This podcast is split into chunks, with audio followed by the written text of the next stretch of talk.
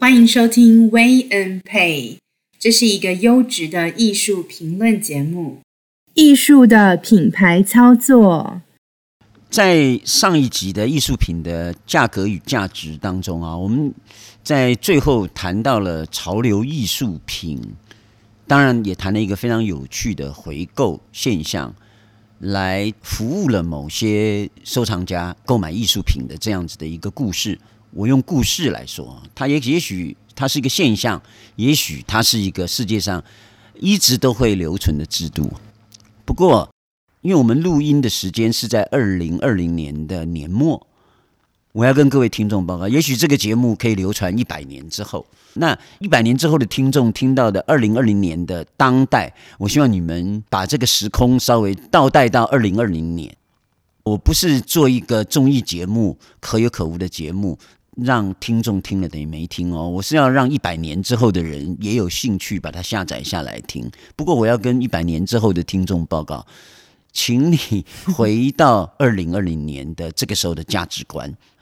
我现在谈的二零二零年的 contemporary 潮流艺术盛行，这里的比较有名的艺术家，在上一集的时候，我的 partner 佩有谈到过了数个艺术家啊，在二零二零年的这个时候，成为二零二零年的潮流。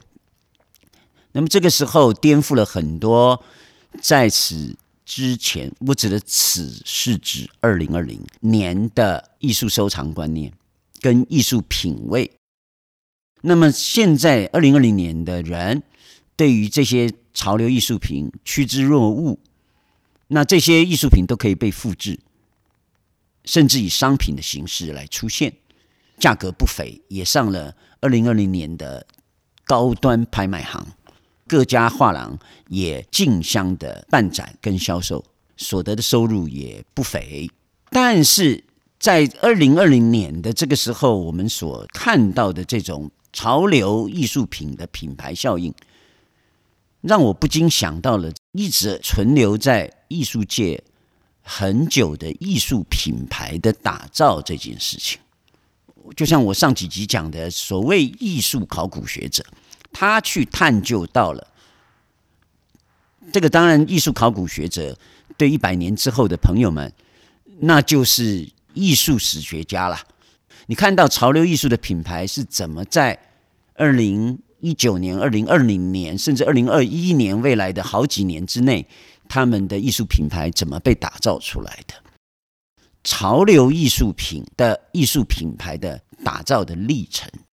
我有一个想法，就想让佩啊，你能够说一下，跟我们的听众讲一下。嗯，先把客观的现象我们先讲完之后，然后你再说你的观点。嗯，这样，嗯，能不能跟我们讲一下二零二零年的现在潮流艺术品的现况是怎样？嗯。潮流艺术品，我刚刚说就是走向一个网红化，然后还有就是说，呃，这一些艺术展览的跟艺术家还有各大品牌的跨界合作，然后呃，把这些这些所有的因素都串流起来，然后甚至呢，它的呃影响力呢，就是呃，就是说它不只是。呃，实质上面的，就是你金钱上面的收入，就是你投资金钱，然后收回金钱。那他们也会去计算这个所谓的社交货币，就是我我有讲过的，就是呃，我可以在发表在 Instagram，发表在网络社群媒体上面，呃，所获得的声量，那以及就是说我在朋友圈我自己的领域的大家所看我的那样子。呃，所产生的一个高度，那都算是，等一下，都算是收获。这个社交货币啊，嗯，你刚才讲这个名词哈，嗯，呃，我听过社交资本哈，嗯，社交货币是什么概念啊？社交货币啊，其实。呃，他只是说你可以，比如说你今天在 Instagram 上有多少人追踪你，然后你今天今天在 Facebook 上有多少朋友，有多少人按赞，然后你的一则贴文会会呃发散出去，影响到多少人，这些都是可以做量化的。所以因为可以做量化，所以就叫它社社交货币。没有货币是有严可以做严肃的意义的，哦，你可以做转换的吗？啊，对对对，比如说它可以交换、嗯、货币，可以交换哈，它有价值的认定，也可以交换。所以你用社交货币，因为我用社交货币是因为要来带出来说 KOL，KOL 大家在台湾翻成网红，其实。它就是一个社群意呃意见领袖的意思，所以当你成为一个呃意见领袖的时候，你就可以借由这个身份而去呃获得一些实质上面的呃实质上面的收益，对对，去牟利，就是你可以代言呐、啊，你可以呃你可以带动风潮啊，那。当然，这个就是目前我们呃现在要做的所谓你刚刚说的品牌这件事情，是很多人用这样子的一个方式来做品牌的。所以他把收藏潮流艺术品作为他的社交货币，也当做一个投资的工具了。对，嗯，嗯，是。所以他不仅仅只是在他的收藏的标的上面而已。对，他拿着这个标的的话题。就可以在他的社交圈取得了某些的好处。嗯，那这这个在二零二零年的时代是非常重要的，是不是？嗯，没错。尤其就是说，因为大家会觉得说，哎，社群呢，那有有这么厉害吗？其实是因为，呃，现在在经营社群的人，呃，因为他都是比较属于年轻一一代的人，那艺在艺术品的投资市场里面。这个年龄层当然也是逐步的，就是转换到这个这一些这些在经营社交媒体的年轻这一代身身上。那我可以讲一个数字，比如说在呃那个。今年四月啊，四月苏富比举办的那个 Banksy 作品线上拍卖会上，那他们有统计啊，所有的竞拍者中有百分之四十七是新的用户，然后有将近百分之三十为年龄四十岁以下的年轻买家。嗯，所以就导致就是说大家都看到这个现象，而且就各开拍卖行、画廊、艺术机构就开始针对年轻族群做出改变。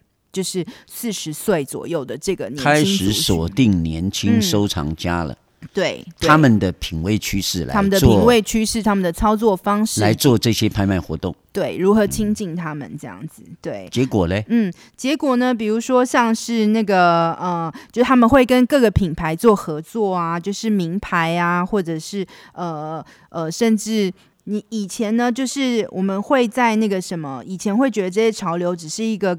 一一潮流艺术只是一个好像近似名牌的东西，但是现在呢，现在随便打开来一本那种像拍卖行的季刊，那里面都会就是有潮流艺艺术的一个一个专文在探讨，然后以及它出现的篇幅就越来越多了，这样子。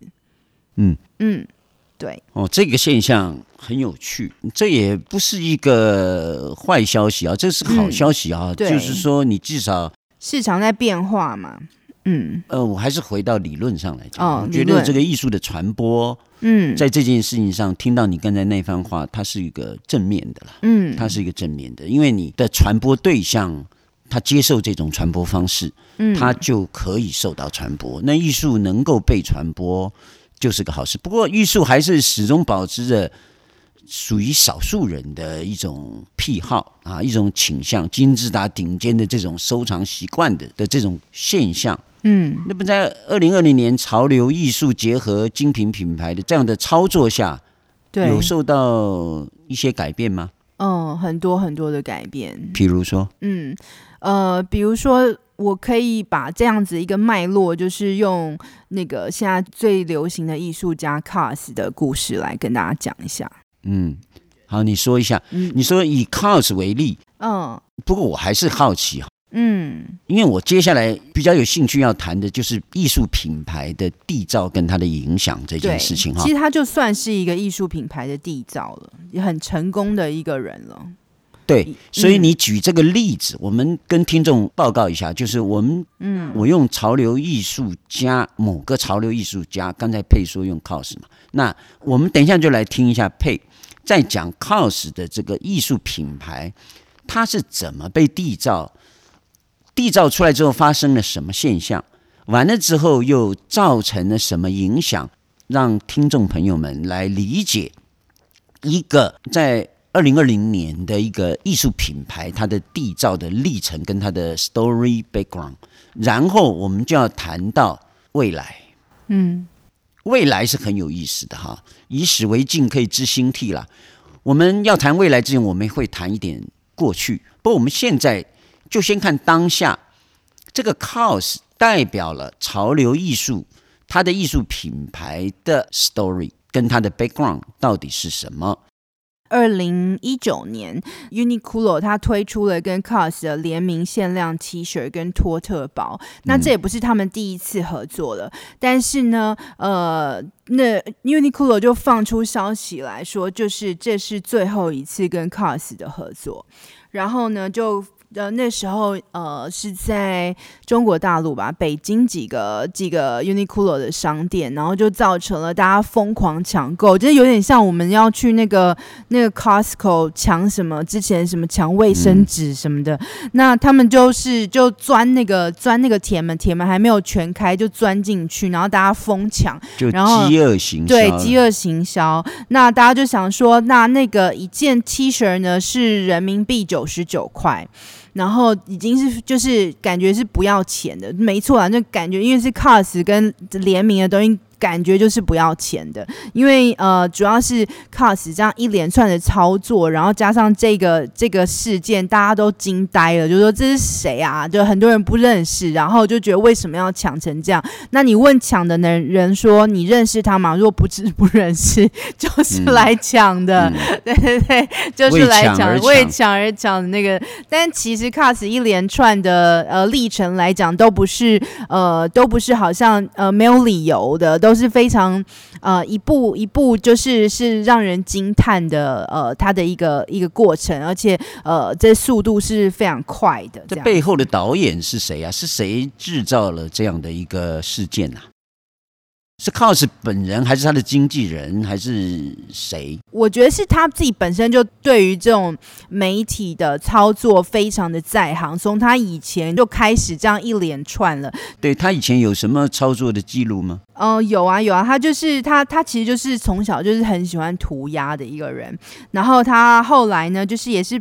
他其实大家以为说喜欢涂鸦的可能没怎么念书，其实不然，他是呃毕业在那个纽约的视觉艺术学院，所以呢，他也是有一个学院出身的一个背景的。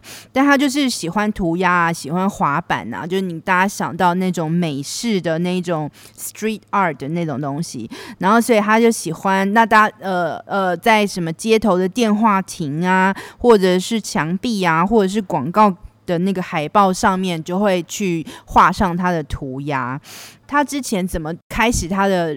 大家会认识到这个人呢？就是他常常在那个公车啊，或者是那个电话亭，他们那边不是都会有那种透明的广告板嘛？就是、嗯、呃，就明星嘛，比如 Kevin Klein 啊，或者是什么他明星的广告，那他就。半夜呢，把这个广告板呢偷回家去，经由再次加工，比如把它画上那个叉叉的眼睛啊，或者是骷髅头啊，再把它偷偷放回去。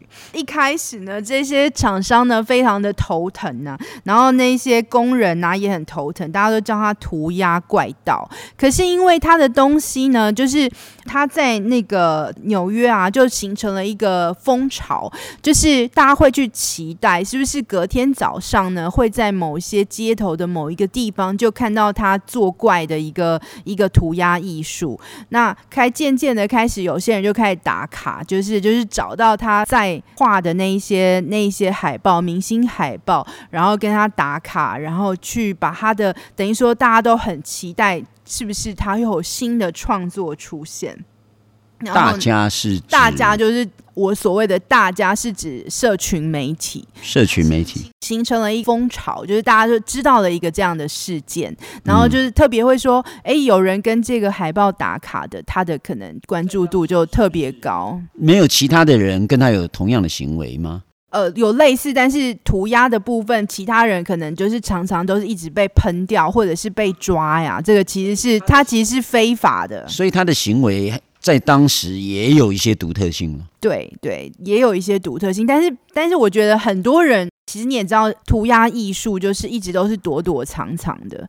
我觉得他做的很成功的是，他利用既有的一个广告的一个部分，比如说那些海报，就是要让大家吸睛，它有一个很吸睛的位置，有一个很吸引人的地方。然后呢，它也是一个很话题性的，比如说都是名人明星的图片。那他在这些名人明星的图片上面加工，再加上他有一个绝佳的位置，就是那些都人家广告公司花了多少钱去买到那些电话亭，去买到那些。位置，嗯，这个事情的违法是不是他在他所谓的加引号的创作过程当中，嗯、把人家那些这么重要的地点花了这么多钱的海报海报给破坏了，还是怎么样？嗯、你要说破坏也是，你要说再创作也是。再创作你得经过人家同意呀、啊，所以它是一个非法的行为。但是非法就是造成冲突，冲突就会造成关注，所以它本身也是一种行为、嗯。这是一种行为，而且就是常常是现代艺术去发端的一种，一开始去造成影响。就是大家会关注、反，反对、嗯、对对现行体制的叛逆，嗯，这些都刚好符合了这个特性。对。然后后来呢，就是有一些那，因为大家就看到说，哎呀，他在在社群在社群上面，只要有跟他的作品打卡的关注度都特别高。那所以呢，一些聪明的品牌当然就看到了商机。那比如说 Diesel 就是那种做做名牌衣服的，嗯、还有 Kevin Klein 就跟他说：“那我的东西让你来涂一下吧。”就是。主动送上他们的他们当当期最夯的明星的画报，然后明星的照片，然后就说就主动付钱给他去做一个这样子一个涂鸦，所以他就会变成一个被主流的商业公司看中的一个艺术行为，在社交媒体上获得了关注了，这样子。OK，那这 KAWS 的故事你是算说的蛮清楚，至少听众听到这边为止，嗯，对于他这个品牌缔造的过程跟他的内容，算是应该是相当满意了啦，满足了。嗯，但是其他的艺术家不可能有类似的的经验嘛？我举个例子啊，比如说奈良美智的品牌，可能他是不是也各自有一些跟 KAWS 不一样的背景？肯定有的吧。在二零二零年，就你做什么方式，你只要红，只要出名，只要有声量，是不是他就能成就某些事啊？嗯，是的，是这样。嗯，没错。哎，古时候呢，我指的就是说，十八世纪、十九世纪、二十世纪那时候，嗯，哎，其实好像也一样哦。嗯，好像也是一样有类似的。哎，你只要创造一些关注，嗯，你总是会红哈。如果听众们当中有艺术家，或者是有一些创造潮流的人，你们应该去制造某些事件哦。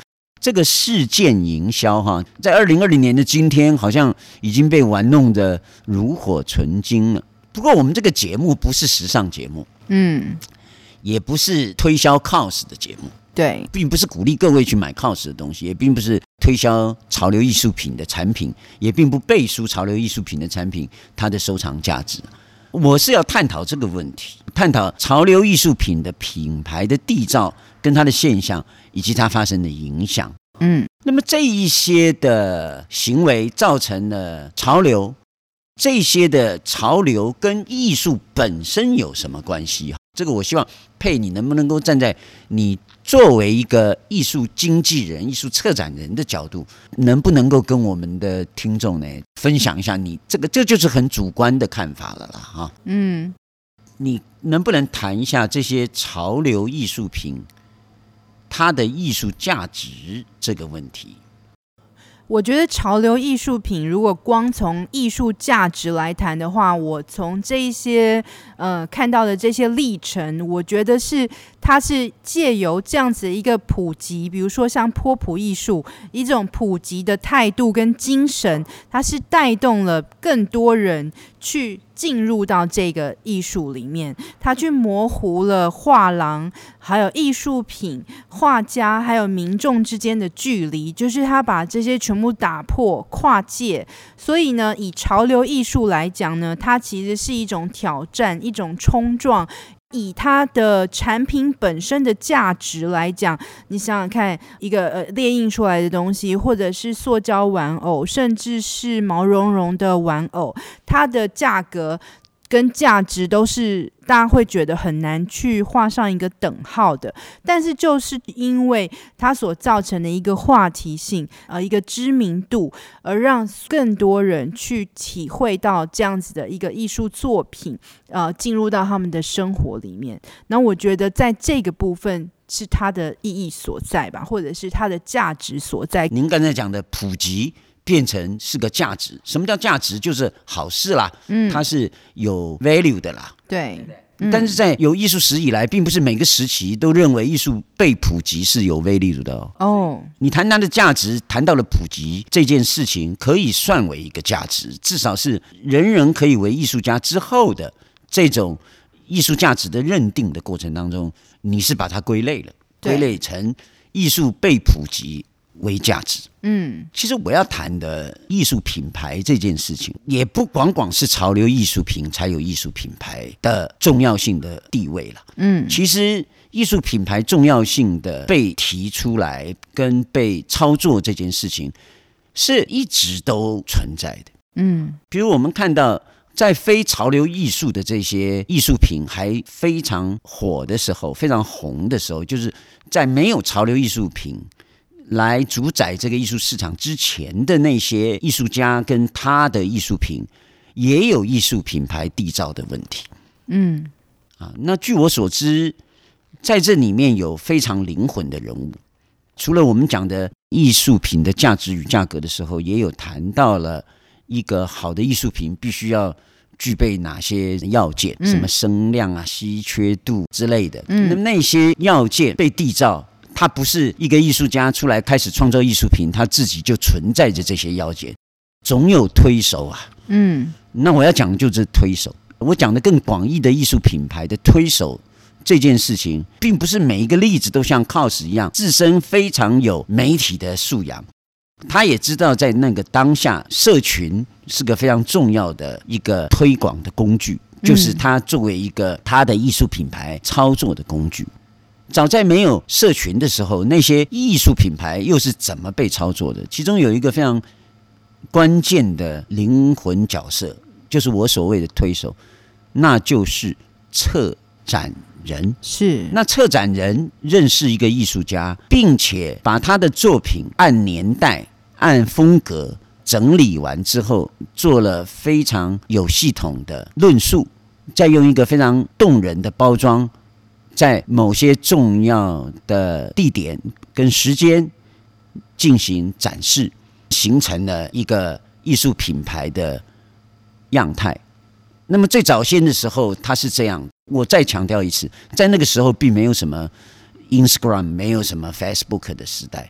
那他们做了这样的艺术品牌的缔造，对，其中一个很重要推手就是策展人。嗯，策展人。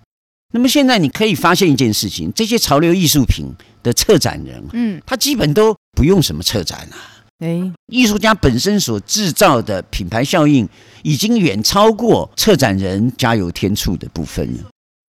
我认为，KAWS 整个发迹的历史是有人导演的啦，哦，包括联络这些知名品牌，我认为以 KAWS 当时的身份地位。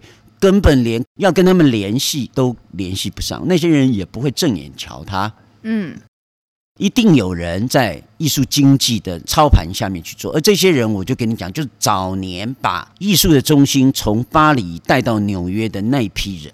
哦，所以这个在上一段我们在艺术品的价值与价格所讲的这些人存在这件事情，就不是我们这一集才提到的。我甚至可以说，草间弥生、跟村上隆、跟奈良美智，都有一帮人在旁边看。我们现在需要什么？然后在市场去找具备有故事性的，他的作品又可以让他们在未来的艺术市场可以赚得盆满钵满的，然后就开始进行投资。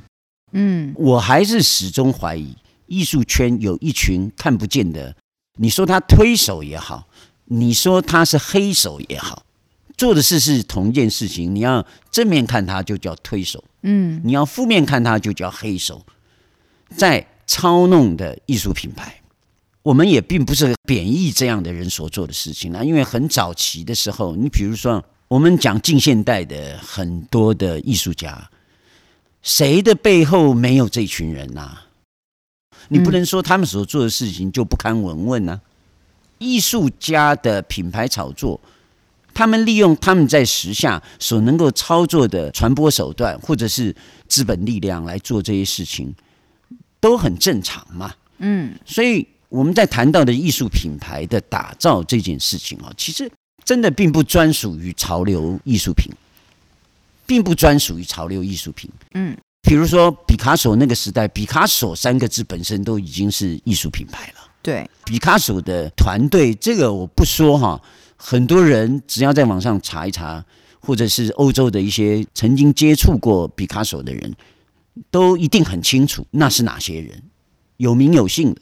整个毕卡索的艺术活动带他的艺术品，并不是由毕卡索本人决定的，是他是由那个团队决定的。那个团队就是在毕卡索还不是毕卡索的时候就开始做了。我的意思就是说，他是从零到一的。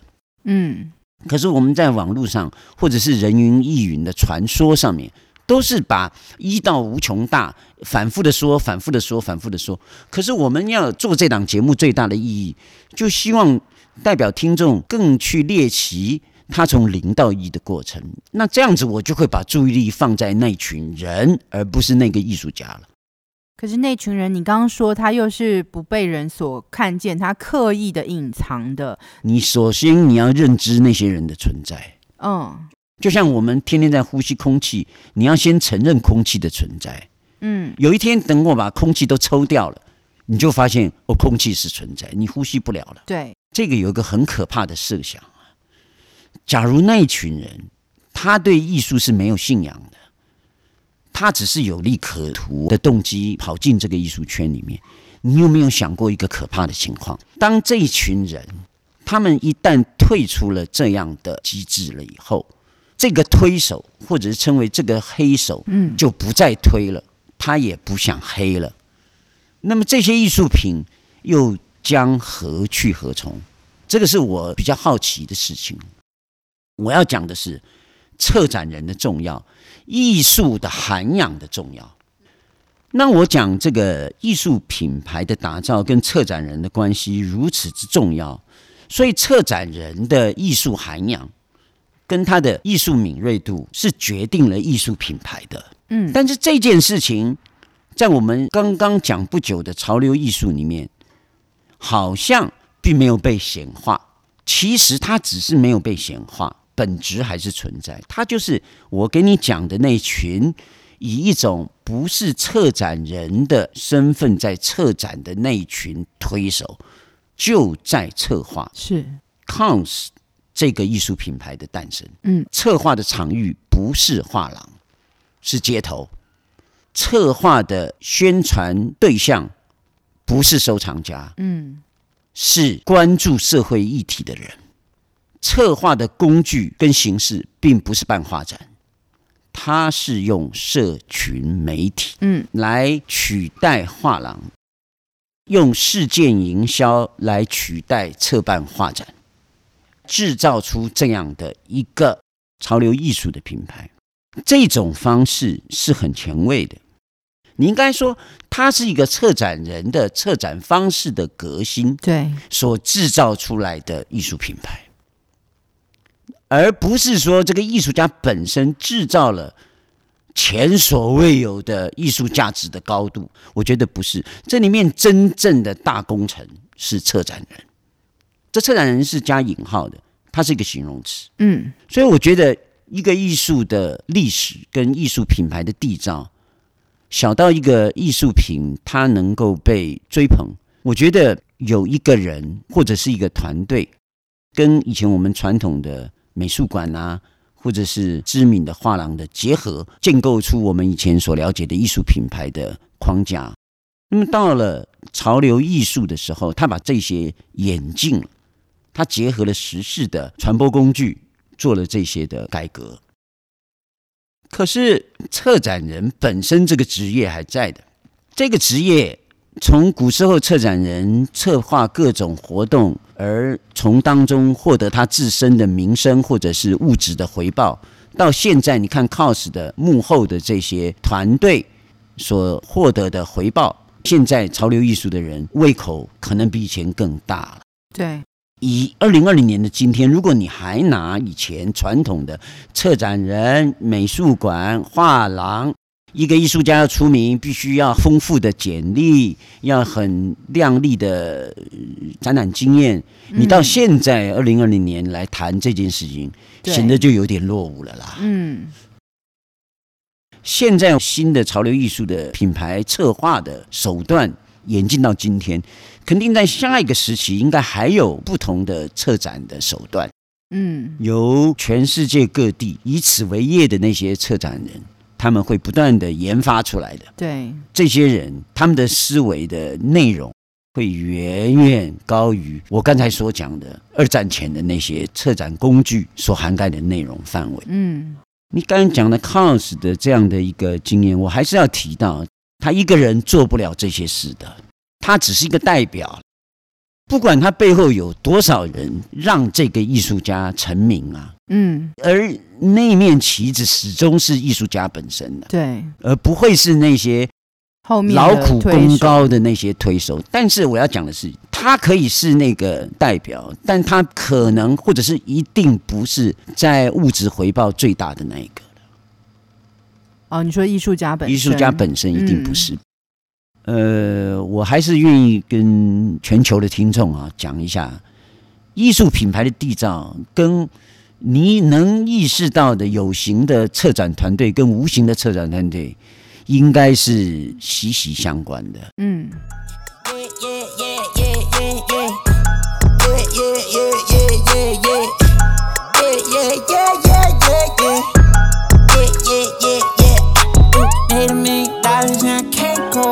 Got a lot of jewelry on me, can't hold that. Twelve 12 S, better tell him that.